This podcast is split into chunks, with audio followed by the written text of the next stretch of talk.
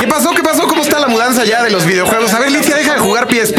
Ven a ayudar ya. Aquí estoy ya, es que hay unas consolas que están un poco pesadas. Pero ya lo tienes que empacar ahora mismo. Bruno, Estoy jugando, no me molestes. tú Dios te lo llevas en la mano, puedes ir jugando en el No camino. distraer. Tenemos que guardar todo ya, ¿no entiendes? No estamos yendo de aquí en este momento. No se olviden de los controles. ¿Por qué están empacando en Dixo.com? Órale, ahora mi mano salió intacta. Este es el podcast, podcast de Trujo por Dixo.com.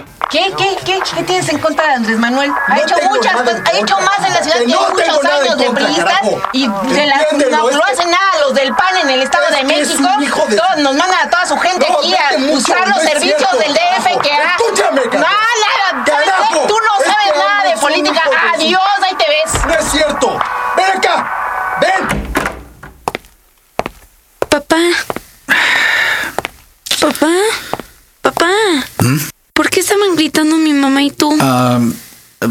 nada, chiquita, no, no te preocupes, no pasó nada. ¿Por qué gritaban? Bueno, mira, eh, tu mami y yo tuvimos un, un desacuerdo. Que es un desacuerdo. Eh, Es, una diferencia, pues, o sea, e- ella cree una cosa y yo creo, y yo creo otra, ese es todo. Bueno, ella cree que el peje va a ganar, mi amor. ¿El peje? ¿Qué es un peje? ¿Un peje? Bueno, bueno, un peje, un peje es un pez. Es, es un tipo de pez, pero, pero no tiene nada que ver con esto, sino que, que a un señor le dicen peje. ¿Y por qué le dicen pescado? Ah, Yo creo que porque su campaña huele a fish. Ay, eh, no entendiste nada. Mira, mira, mira. El- eh, le dicen peje porque él es de un lugar donde hay ese tipo de pescado y, y a alguien, no sé a quién, se le hizo gracioso llamarlo como los peces que hay en esa tierra y, y ya. Peje. ¿Y por qué gritaban tú y mamá? Por nada, mi amor. eh, Porque tu mamá cree que, que- Mira, tu mamá cree que ese señor con apodo de pescado va a ser presidente de México. ¿Y si va a ser? No, no, claro que no. No tiene oportunidad frente a Calderón. Porque Calderón tiene las manos limpias. ¿Se las lava? Ah, eh, No, no, mi cielo. Él dice eso, es, es como él dice, es, es una forma de, de probarle al pueblo que él nunca ha robado ni un solo centavo, que es, que, que es un candidato honesto, que merece ser el presidente de nuestro país. ¿Por sus manos? Ay, no, ¿cómo decirte? Mira, las finanzas públicas de la Ciudad de México reportan graves problemas de recaudación que hacen a la capital dependiente de los recursos provenientes de la federación para alcanzar las metas de ingreso y gasto. Eh, El ingreso se ve sano, pero casi todos los conceptos que integran los ingresos tributarios disminuyen año con año. Ah, eh, o, o sea que eh, el pescado, el PG, se gastó el dinero de nosotros en cosas que no debía y estamos muy mal, mi amor. ¿Nuestro dinero? ¿Lo gastó? Mira, ¿En qué? el Distrito Federal es la entidad más endeudada del país. Al 31 de diciembre del 2004, claro, porque aún no tenemos los datos completos del IAP 2005, es que son tan transparentes. El DF reportó un endeudamiento de 42.310 millones de pesos, realidad que esconden, ya que trimestre a trimestre el gobierno neoperredista de esta ciudad presume haber alcanzado un desendeudamiento temporal, mismo que se desvanece al cierre de cada ejercicio fiscal. El costo financiero asociado a la deuda es lo que le cuesta al gobierno local en pesos pagar los intereses, comisiones y gastos de haber recurrido al endeudamiento público. pues bien, a la par de que el saldo neto de la deuda pública más que se duplicó en seis años, el costo financiero de la deuda se incrementó en 57.5%. En cambio, Banco de México y la Secretaría de Hacienda de Crédito Público año con año prepagan la deuda para evitar en lo posible este costo financiero. ¿Por qué? Pues por la mala administración del tal AMLO, que más bien es malo. Y la única razón lógica por la que no ha estallado el pato es porque la carga financiera de su administración la soporta la federación y todos los mexicanos. El nivel de endeudamiento de una entidad como el DF, pues debería estar asociado a su capacidad de pago, aspecto que no aplica, por supuesto, pues ese nivel de endeudamiento al 31 de diciembre del 2004, aclaro que ahora es mucho más, equivalía a más del 60% de los ingresos ordinarios. ¿El pato? Es otro señor. No, cielo, no. E- e- El peje se gastó el dinero que no tenía en los segundos pisos, en darle dinero a los viejitos. ¿Le dio dinero a los viejitos? Sí, mi amor, ¿cómo ves? ¡Qué tramposo! ¿Le dieron a mi abuelito? Pues ¿A, a- a tu abuelito? Bueno, sí, sí, de hecho sí le dieron a tu abuelito. Ay, qué bueno es el señor Pez, ¿verdad, papito? Pues no, mi amor, porque le dio dinero como, como una trampa, para que votaran por él, para convencerlos. Eso está mal. Mientras que los otros que quieren ser presidentes, pues no hicieron esas trampas. ¿Otros, otros señores? Sí, mi amor. Uno es el señor Calderón y el otro es un tal madrazo. Y ellos no hicieron trampa. Pues no. Bueno, no, no esa. Mi- Mira, digamos que ellos no le dieron dinero a los viejitos para engañarlos. ¿A quién le dieron dinero? No, ellos no le han dado dinero a nadie. ¿A nadie? Porque son pobres, ¿verdad? No tienen dinero. No, ¿cómo crees, mi amor? Si tienen mucho, mucho dinero, pero, pero no le dan a nadie. Se lo quedan todo. Estudio financiero llevado a cabo por las agencias calificadoras de riesgo Standard Poor's, Fitch y Moody's, las tres más prestigiadas del mundo occidental, determinó que el gobierno del Distrito Federal tiene fortaleza financiera, ya que su deuda no representa ningún riesgo, pues se encuentra bajo control. Además, enfatizaron los expertos, las cifras recibidas de la Secretaría de Hacienda reflejan que la entidad es capaz de cubrir su gasto corriente con recursos propios, a diferencia del resto de los estados mexicanos, y no depende, como se ha hecho creer, de las participaciones federales. Continúa el resultado del análisis. Eso significa que el ritmo de crecimiento actual de la deuda del GDF fue del 3.5% real en los años que duró la gestión de Andrés Manuel, o sea, AMLO. Esos pasivos representan 2.4% del PIB del DF. La deuda del sector paraestatal capitalino, donde está el metro, entre otros rubros, que en el 2004 llegó a 5.690 millones de pesos, se encuentra actualmente en su nivel más bajo desde 1998, por lo que tampoco podría salirse del control de las autoridades. Standard Poor's añade, el DF tiene el más alto nivel de inversión propia y no enfrenta contingencias significativas en materia de pensiones. Es además la principal economía de la República. Cuenta con una amplia participación en el sector formal de la economía y altos niveles de exportación. En el aspecto social, los niveles de educación, salud y cobertura de servicios básicos son muy superiores a la media nacional. Todo lo anterior le confiere la más alta calificación crediticia de la compañía, Standard Poor's, en su escala nacional. Esta compañía también otorga al DF la más alta nota en su escalafón nacional, ya que el PIB per cápita excede sustancialmente el promedio nacional y se compara favorablemente con países de Europa Occidental como España, Portugal y Grecia. Las inversiones realizadas, el segundo piso, por ejemplo, y sus programas sociales no representan un riesgo, pues el GDF cuenta con los recursos financieros necesarios para llevarlos a cabo. Papi, ¿Qué, mi amor? ¿Qué? vota por quien tú quieras. Eso nadie te lo va a impedir. Pero no te pelees con mi mami a gritos. Es horrible cuando lo hacen. Además, aunque se peleen y se griten, las cartas del país ya están echadas. Y aunque nos agrade o no, nos convenga o no, con sus peleas lo único que van a lograr es seguir peleando hasta que no puedan más y acaben separándose. Luego, un divorcio, que dentro del desastroso panorama podría estar más o menos bien peleado por sus abogados a nivel económico, pero inevitablemente provocaría que mi hermano y yo cayéramos en un desequilibrio moral, social, económico y cultural, lo que en verdad pondría en peligro a México si tomamos en cuenta que el futuro del país está en manos de nuestras generaciones y que el desmembramiento familiar cada vez es más común. Papi, ¿Mm? ya no te pelees con mamá, por favor. No, mami, no, no, ya. No, mi vida, no, ya. Te prometo que ya, no. Verdad, yo no sé por qué le hacen tanto de tos. Hay tantas cosas que arreglar antes de pelearnos. Hay tantas cosas todavía por arreglar antes de gritarnos, de faltarnos al respeto. Las muertas de Juárez. Según organizaciones no gubernamentales, en una década se han producido más de 350 asesinatos y el número de desaparecidas es de 400 mujeres. Claro que estas cifras no son las oficiales porque el gobierno afirma que son 100 asesinatos y un total de 70 desaparecidas. Delincuencia. De acuerdo con las cifras de la PGR, en total, de enero a julio del 2004 se registraron 135.517 delitos en México. Hay casos en los que el número se ha duplicado, o estados como Durango, donde los crímenes aumentaron hasta 600%, aunque los datos no reflejan el total de las estadísticas reales porque 17 estados solo entregaron información del primer semestre del año y no hasta julio, según el diario El Universal violaciones.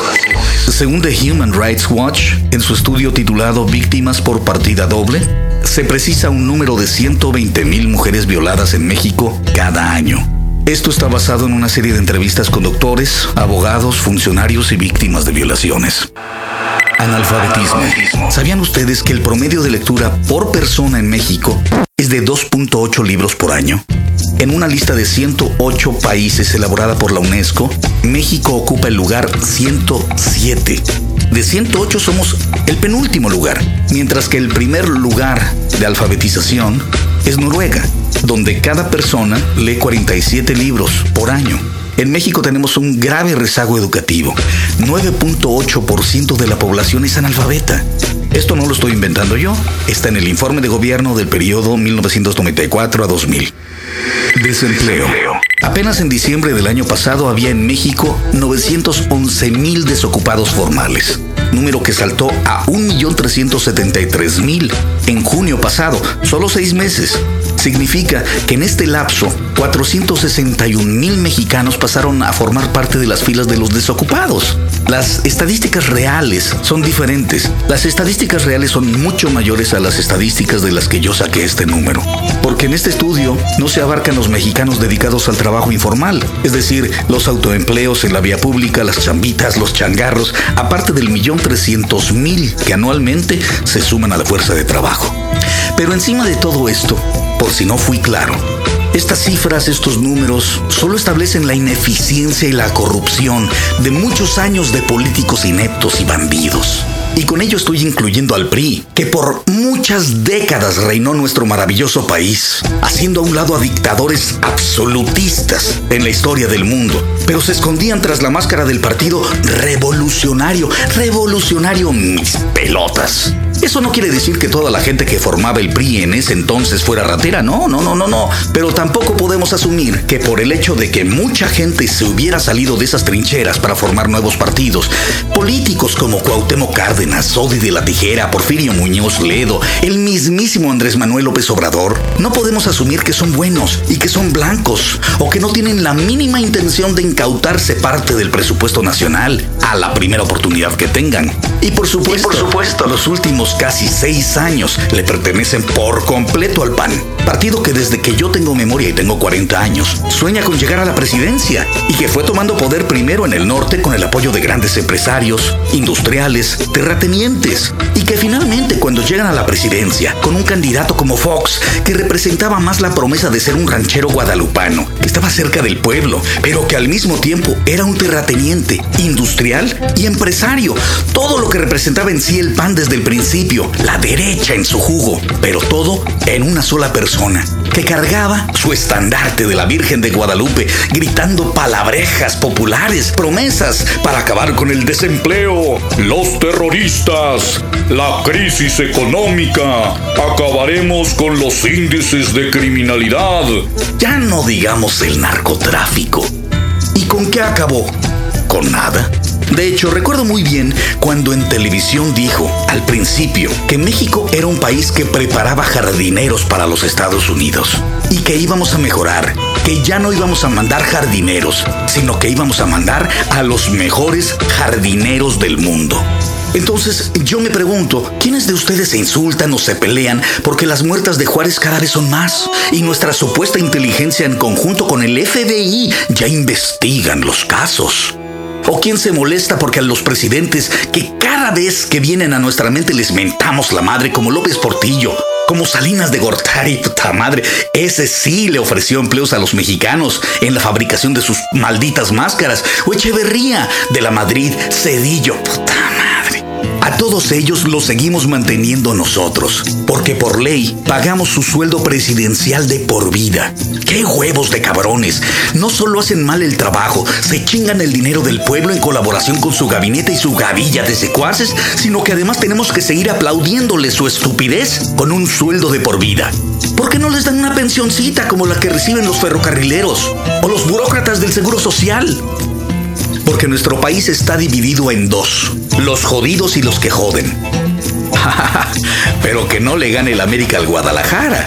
O al revés, que las chivas le ganen al América. Porque hay putazos en una cantina.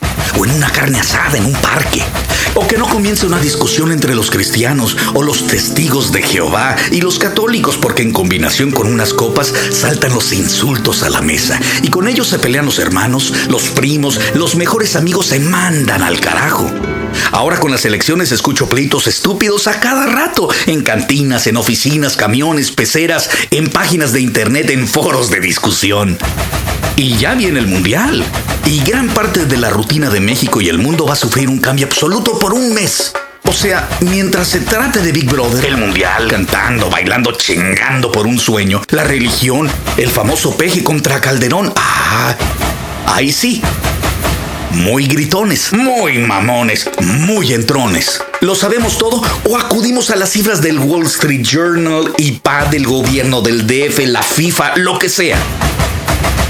Pero si yo les preguntara hoy, en este instante, tanta laraca, tanto grito, tanto sombrerazo, tantos ataques que se han vuelto personales, mala onda contra cualquiera, te aseguran que nuestros políticos verdaderamente van a hacer algo porque nuestros niños aprendan, pero nuestros niños desde Tijuana hasta Mérida.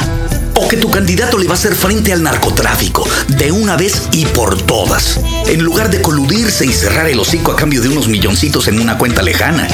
Que las mafias creadas para absorber todo el dinero que derrama el sector público lo van a devolver o van a decidir ya no aceptarlo. Y vas a ver que la única crisis del seguro social, por ejemplo, es la gente que lo mata poco a poco, poco a poco. Y que sin toda esa corruptela, seríamos poderosos y no habría crisis. Si quieres votar, hazlo. Si no quieres, no lo hagas. Y los del comercialito de si no votas, cállate, chinguen a su madre. No votar también es una alternativa. Y hay quien prefiere no votar por la tristeza que dan esas papeletas electorales. Pero si te vas a gritar en un restaurante o en un bar, o te vas a poner a golpear gente en las calles, o vas a insultar a miembros de tu familia, asegúrate de que sabes perfectamente la razón por la cual lo estás haciendo. Lo estás haciendo porque eres un pendejo. Y sí, México tiene mucho que evolucionar, tiene mucho que avanzar, pero para poder hacer algo así, necesita que tú seas el primero en cambiar. Seas el primer primero en cambiar. Agradecemos la participación en este podcast de Cintia Alfonso, Carlos Matamoros y la participación especial de Andrea Trujillo Alfonso. Desde el fondo de los archivos musicales de Dixo.com, escucharemos del maestro Salvador Chava Flores. ¿A qué le tiras cuando sueñas, mexicano? Yo soy su amigo Johnny Marin. ¿A poco te vas a encontrar un billete de a millón tirado en la calle? Mira, chucha, tus calzonzotes.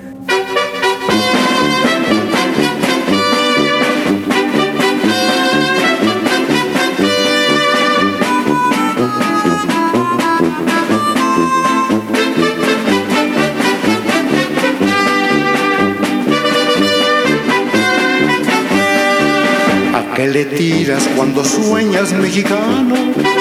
Hacerte rico en loterías con un millón. Mejor trabaja ya levántate temprano. Con sueños diopios solo pierdes el camión. ¿A qué le tiras cuando sueñas, mexicano? Con sueños verdes no conviene ni soñar. Sueñas un nada y ya no debes nada. Tu casa está pagada, ya no hay que trabajar ya está ganada la copa en la Olimpiada. Soñar no cuesta nada, qué ganas de soñar. Ah, pero eso sí, mañana sí que lo hago. Pero eso sí, mañana voy a ir. Pero eso sí, mañana sí te pago mentiras cuando sueñas sin cumplir.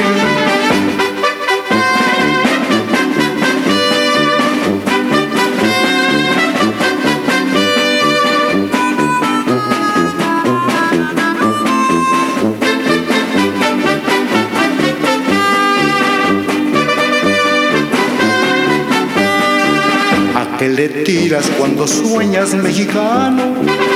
Deja el tesoro que Cuauhtémoc fue enterrar. ¿Cuántos centavos se te escapan de la mano? Buscando un taxi que jamás te ha de llevar. ¿A qué le tiras cuando sueñas mexicano?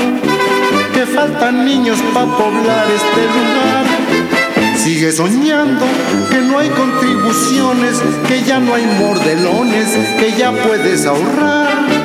Sigue soñando que el PRI no anda en zancos, que prestan en los bancos, que dejas de fumar. Ah, pero eso sí, mañana nos casamos. Pero eso sí, mañana te lo doy. Pero eso sí, la última y nos vamos, ¿no? ¿A qué le tiras cuando sueñas soñador? Si este podcast fue de su agrado, pueden votar por él en podcastali.com. Este fue el podcast de Trujo por Dixo.com.